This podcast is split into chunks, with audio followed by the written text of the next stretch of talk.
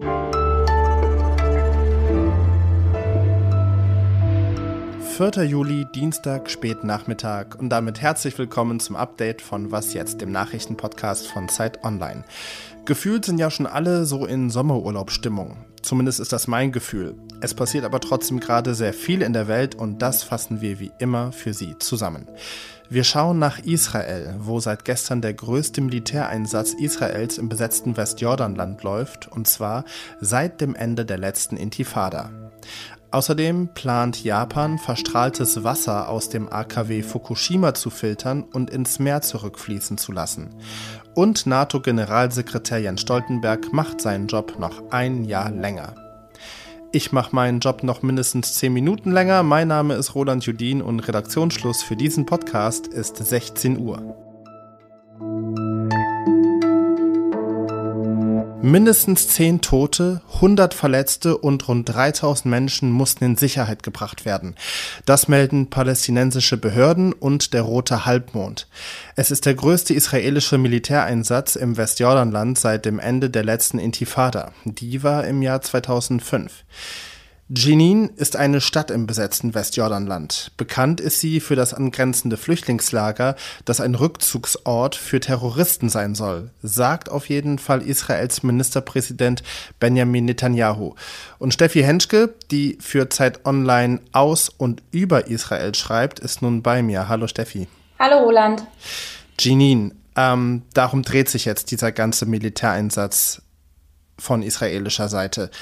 Mal uns mal bitte ein Bild im Kopf. Was ist das für eine Stadt und warum wurde ausgerechnet die so massiv angegriffen?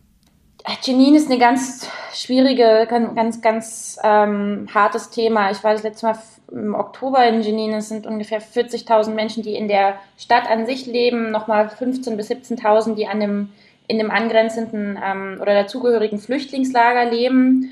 Äh, das sind Geflüchtete, die oder Palästinenser, die nach 48 ähm, oder im Zuge des Krieges um 48 aus Israel vertrieben wurden, geflüchtet sind, sehr, sehr arm ähm, und einfach sehr erschöpft von der Tatsache, dass sich auch in dem Flüchtlingslager ähm, eine Terrorzelle oder mehrere Terrorzellen im Prinzip breit gemacht haben, woraufhin oder weshalb die israelische Armee dort schon auch vor einem Dreivierteljahr ständig im Prinzip Offensiven hatte. Was will das Militär dort erreichen und was ist eigentlich seit dem Start der Offensive dort passiert? Das israelische Militär, glaube ich, will nicht unbedingt das Gleiche, was die israelische Regierung will. Du hast Benjamin Netanyahu gerade angesprochen. Das israelische Militär will diese Terrorzellen dort ausschalten. Was Israels Regierung nochmal will, damit ist eine andere Frage. Da steht die große Frage im Raum, ähm, warum ist der so öffentlich wirksam, dieser, diese Operation? Warum ist die so groß kommuniziert worden? Die ist kommuniziert worden als groß angelegte Operation von der Politik, von der Regierung, nicht von der Armee. Und das ist im Prinzip das, was ähm, die ultrarechten Koalitionspartner und die rechtsextremen Koalitionspartner ähm, seit Monaten gefordert haben, dass man mal im Prinzip einen großen Einsatz im Westjordanland ähm, machen muss. Und den gibt es jetzt. Also ist dieser Einsatz eher eine PR-Aktion oder ist der irgendwie verhältnismäßig, denn das israelische Militär ist ja mit Panzern, Bulldozern, Kampfdrohnen angerückt und 3000 Menschen mussten das Flüchtlingslager verlassen. Die große Mehrheit höchstwahrscheinlich Zivilisten. Panzer, Bulldozer, Kampfdrohnen gibt es dort seit einem seit über einem Jahr schon regelmäßig. Ähm, äh, Einheiten der Luftwaffe oder ähm, sozusagen mit Flugzeugen war man dabei. Das ist neu, das ist eine neue Dimension. Ist es verhältnismäßig? Ist es angemessen? Das kann ich nicht beantworten. Ich glaube, die große Frage ist, was kommt als nächstes? Wird die Reaktion davon sein, dass ähm, der Terror nachlässt? Das müsste ja eigentlich das Ziel davon sein. Tatsächlich ist es so, wir haben es jetzt hier ähm, 1545 Ortszeit ähm, dass es vor anderthalb Stunden ähm, eine, Terror, eine Terrorattacke in Tel Aviv gab. Es ist ein Palästinenser mit seinem Pickup ähm, einfach in einen Café gerast, woraufhin die Hamas, die den Gazastreifen an sich kontrolliert, erklärte, das ist sozusagen eine Reaktion auf das, was in Jenin passiert ist. Gewalt bringt also nur noch mehr Gewalt. Steffi Henschke, vielen Dank nach Tel Aviv. Ich danke dir. Erinnern Sie sich noch hier dran? Heute Morgen ist äh, der Reaktor Nummer 3 explodiert. Wenn es nicht gelingt, das Minimum an Kühlung aufrechtzuerhalten, ist die Kernschmelze unausweichlich. Beim Kampf gegen den Supergau setzen die letzten 50 Mann Notbesatzung ihr Leben aufs Spiel. Vor etwa zwölf Jahren, am 11. März 2011, kam es im Atomkraftwerk Fukushima in Japan zum Supergau. Erdbeben und Tsunamis haben dazu geführt, dass die Stromversorgung bei vier von sechs Reaktorblöcken fast vollständig ausgefallen ist. Dadurch wurde die Kühlung unterbrochen und es kam zur Kernschmelze. Seitdem haben sich in der AKW-Ruine ungefähr 1,3 Millionen Tonnen verstrahltes Wasser angesammelt. Und dieses Wasser will die japanische Regierung filtern und dann ins Meer ablassen. Örtliche Fischer und auch Nachbarländer wie Südkorea, China oder Neuseeland finden das gar nicht cool und fürchten Umsatzeinbußen bei der Fischerei und Umweltschäden. Die Internationale Atomenergiebehörde IAEA e hat heute ihren Bericht dazu veröffentlicht und der japanischen Regierung grünes Licht gegeben. Wenn Japan wie geplant das Fukushima-Wasser zunächst filtert, seien die radioaktiven Rückstände laut IAEA e vernachlässigenswert. Jens Stoltenberg bleibt ein weiteres Jahr als NATO-Generalsekretär im Amt.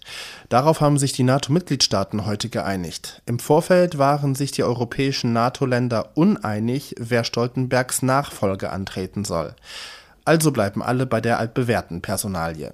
Stoltenberg ist 64 Jahre alt. Er wollte eigentlich schon vergangenes Jahr das Amt als NATO-Generalsekretär abgeben, um Chef der norwegischen Zentralbank zu werden. Doch dann startete Russland seine flächendeckende Invasion der Ukraine.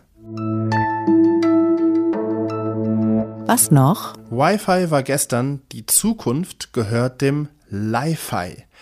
Harald Haas, Professor für mobile Kommunikation an der Universität im schottischen Edinburgh, aufgewachsen in Bayern, hat eine Alternative zum Wi-Fi entwickelt, die auf Licht basiert und er sie deswegen Li-Fi nennt.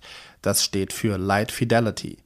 Eine modifizierte LED-Lampe überträgt Daten mittels Lichtwellen, statt wie beim herkömmlichen WLAN mit Funkwellen. Lichtwellen können dabei viel mehr Daten übertragen als Funkwellen. Sprich, Li-Fi könnte große Datenmengen schneller senden und empfangen als die beste WLAN-Verbindung, die wir haben. Haas forscht seit rund 20 Jahren an dieser Technik. Im militärischen Bereich wird die Technologie auch schon bereits getestet. Und heute Abend könnte Haas für seine Arbeit ausgezeichnet werden beim Europäischen Erfinderpreis in Valencia. Der gilt als Nobelpreis in der Ingenieurswelt. Das war das Update von Was jetzt für diesen Dienstag. Morgen startet Pia Rauschenberger mit Ihnen in den Mittwoch.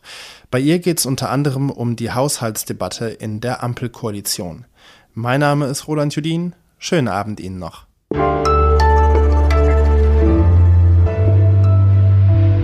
Nicht wundern, wenn du von mir nur die Silhouette siehst. Bin hier hinter, hinter, hinter dem Mikrofonschutz. Okay.